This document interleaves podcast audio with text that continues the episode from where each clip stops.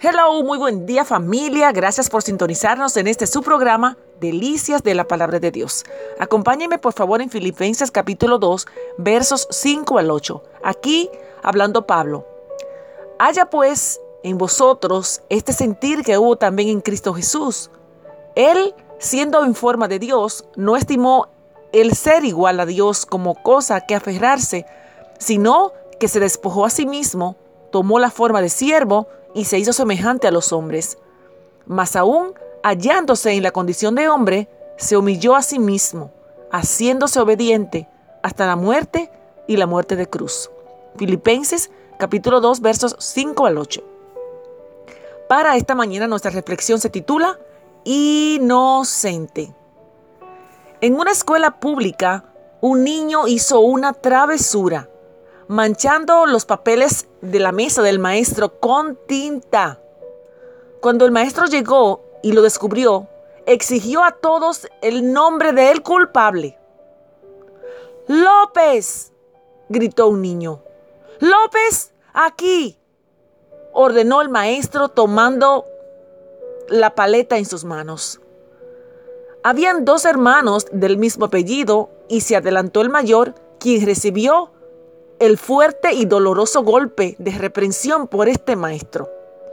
De repente, el menor llorando se adelantó gritando, Señor maestro, no se enoje más, por favor, por favor, no lo castigue más.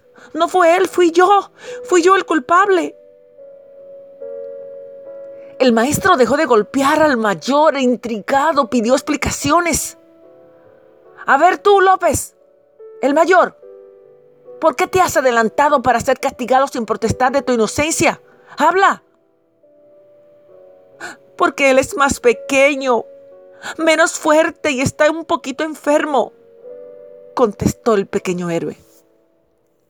El maestro, sorprendido, maravillado, le apretó sobre su pecho. Muchacho, dijo, nunca serás en tu vida más parecido a Jesús que hoy. Esto es precisamente lo que Jesús hizo por ti y por mí.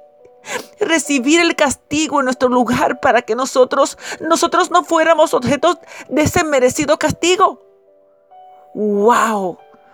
¿Cómo nos cuesta a los seres humanos entender la muerte de Jesús?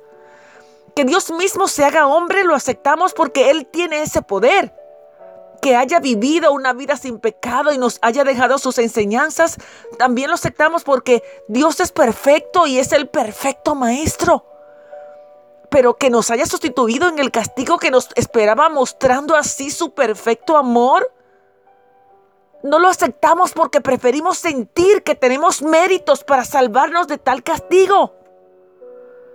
Es curioso, todos creemos que somos buenos y que no necesitamos ser salvados de nada, porque nos comparamos con aquellos que consideramos malos, pero ¿qué pasa cuando nos comparamos con Jesús y su perfecta santidad? ¿Qué pasa cuando nos preguntamos cómo nos verá Dios? Las escrituras dicen que no hay un solo hombre justo, ni aún uno. Eso nos coloca a todos en el castigo eterno, a menos que el Dios hecho hombre, Jesús, nos rescate.